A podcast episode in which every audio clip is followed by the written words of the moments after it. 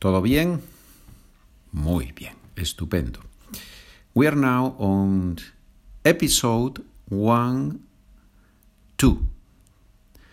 Right? Because we said that for each for each document, document number 1, we're going to do 3 episodes. So the previous one was episode 1, document uh, document 1, episode 1 1. This is episode 1 2. Episodio 1 2. And remember that on the website you find the documents in Spanish uh, with Pedro.com. You go to Spanish for Beginners, Pedro, and there you find the documents. And for each document, three episodes here in our Spanish little by little, Español poco a poco. Yesterday, on the previous episode, we saw the first two pages of this Lección 1 o Capítulo 1. Not quite the first two pages. We saw the first page, all the vocabulary, with the greetings. Hola, buenos días, buenas tardes, buenas noches. And we also saw how to say goodbye. Hasta mañana, hasta la vista, hasta luego. And today we are going to see some of the exercises that you have on the document. We are now on page number two at the bottom, where it says ejercicios, exercises. ¿Cuál es el ejercicio número uno? What is exercise number one? Traduce estas oraciones. Traduce estas oraciones. Translate these sentences. Translate the following sentences.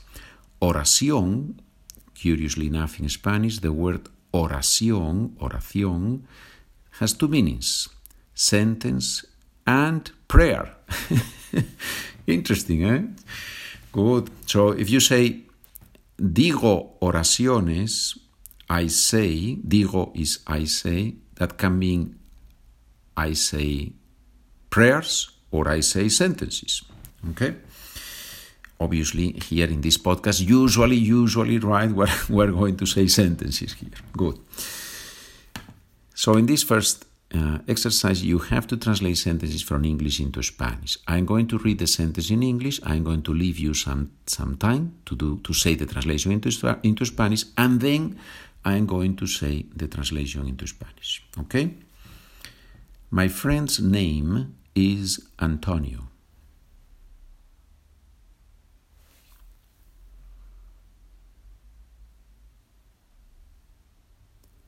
Mi amigo se llama Antonio. My name is Pedro. And yours?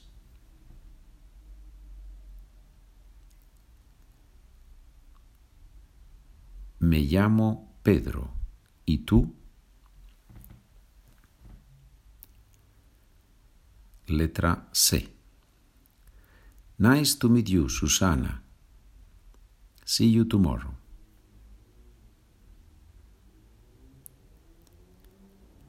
Encantado de conocerte, Susana.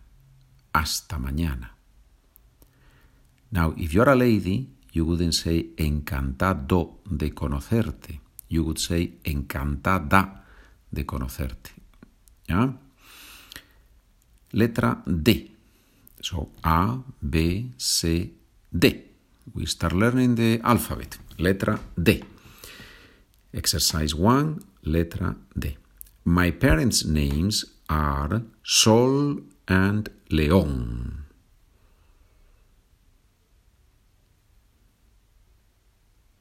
Mis padres se llaman Sol y León.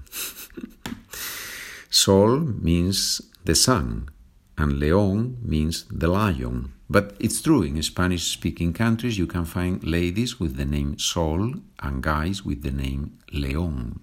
Interesting, eh? Interesante.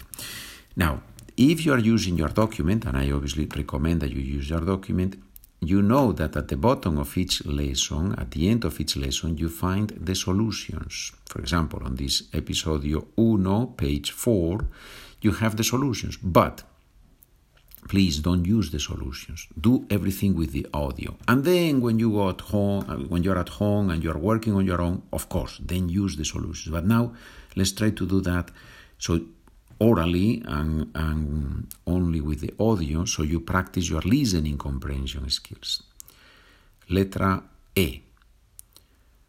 Good morning, my friend. How are you doing?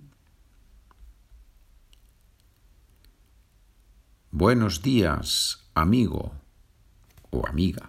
Buenos días, amigo. ¿Cómo estás? How are you doing? ¿Cómo estás?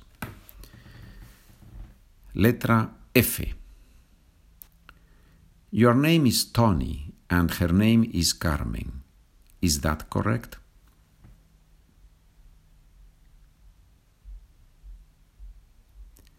Te llamas Tony y ella se llama Carmen. Is that correct? ¿Es correcto? ¿Es así? Te llamas Tony. Your name is Tony. Her name is Carmen. Ella se llama Carmen. Bien, good. Now we're going to do, so we have finished page number two, página número dos, and now we're going to do page number three. We're starting with page number three. Page number three starts with the translations from Spanish into English.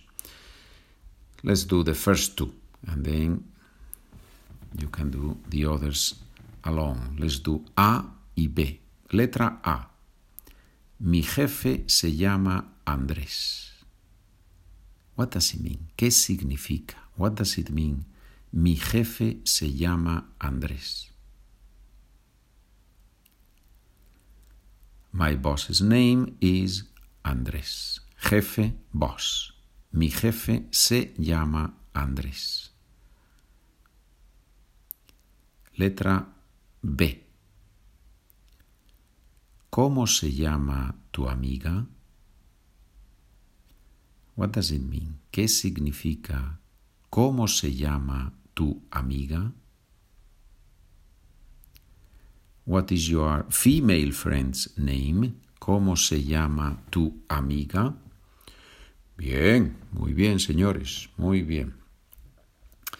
And then, in exercise number three, you have a conversation, and we have to translate this conversation. We are going to do the whole conversation. Let's do the whole conversation, and then you can do exercise four on your own.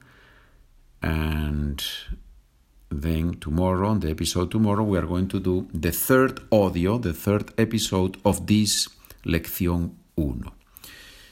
Venga, let's do the conversation on exercise number three. I say it in English and you say the part in Spanish, and then I say the part in Spanish to make sure that you got it right. Hi, how are you doing?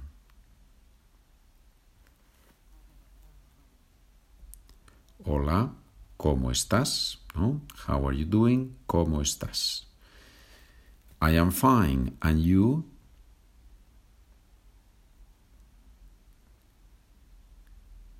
Estoy bien. ¿Y tú? I am doing very well. I am sorry. Your name is. Estoy muy bien. That's I am doing very well. Now, how do you say I am sorry in Spanish? Lo siento. And then the third part of this of this sentence or this part of the dialogue. Your name is. Te llamas. Yeah? Let's do the three of them together. So I am doing very well. I'm sorry. Your name is. Estoy muy bien. Lo siento. Te llamas. My name is Pedro. What is your name? Me llamo Pedro. ¿Cómo te llamas? My name is Clara. Nice to meet you, Pedro. Me llamo Clara. Encantada, Pedro. Clara says encantada because she's a lady, obviously, right? Muy bien. And then Pedro says, Nice to meet you, Clara. Encantado, Clara. Good. Muy bien, señores. Very well, ladies and gentlemen. We have done from lección 1, we have done already pages number 1, 2, 3, and 4. And then tomorrow, in the next episode, we're going to do a review of this episode, of this uh, lección 1. Right? So, three audios, one lección in the documents. Spanish little by little. Español poco a poco. Me encanta. I love the name. Me encanta. If you have a question, aprendo con pedro at gmail.com or you can just go to the website spanishwithpedro.com. Gracias. Thank you very much. Muchas gracias. Hasta mañana. See you tomorrow.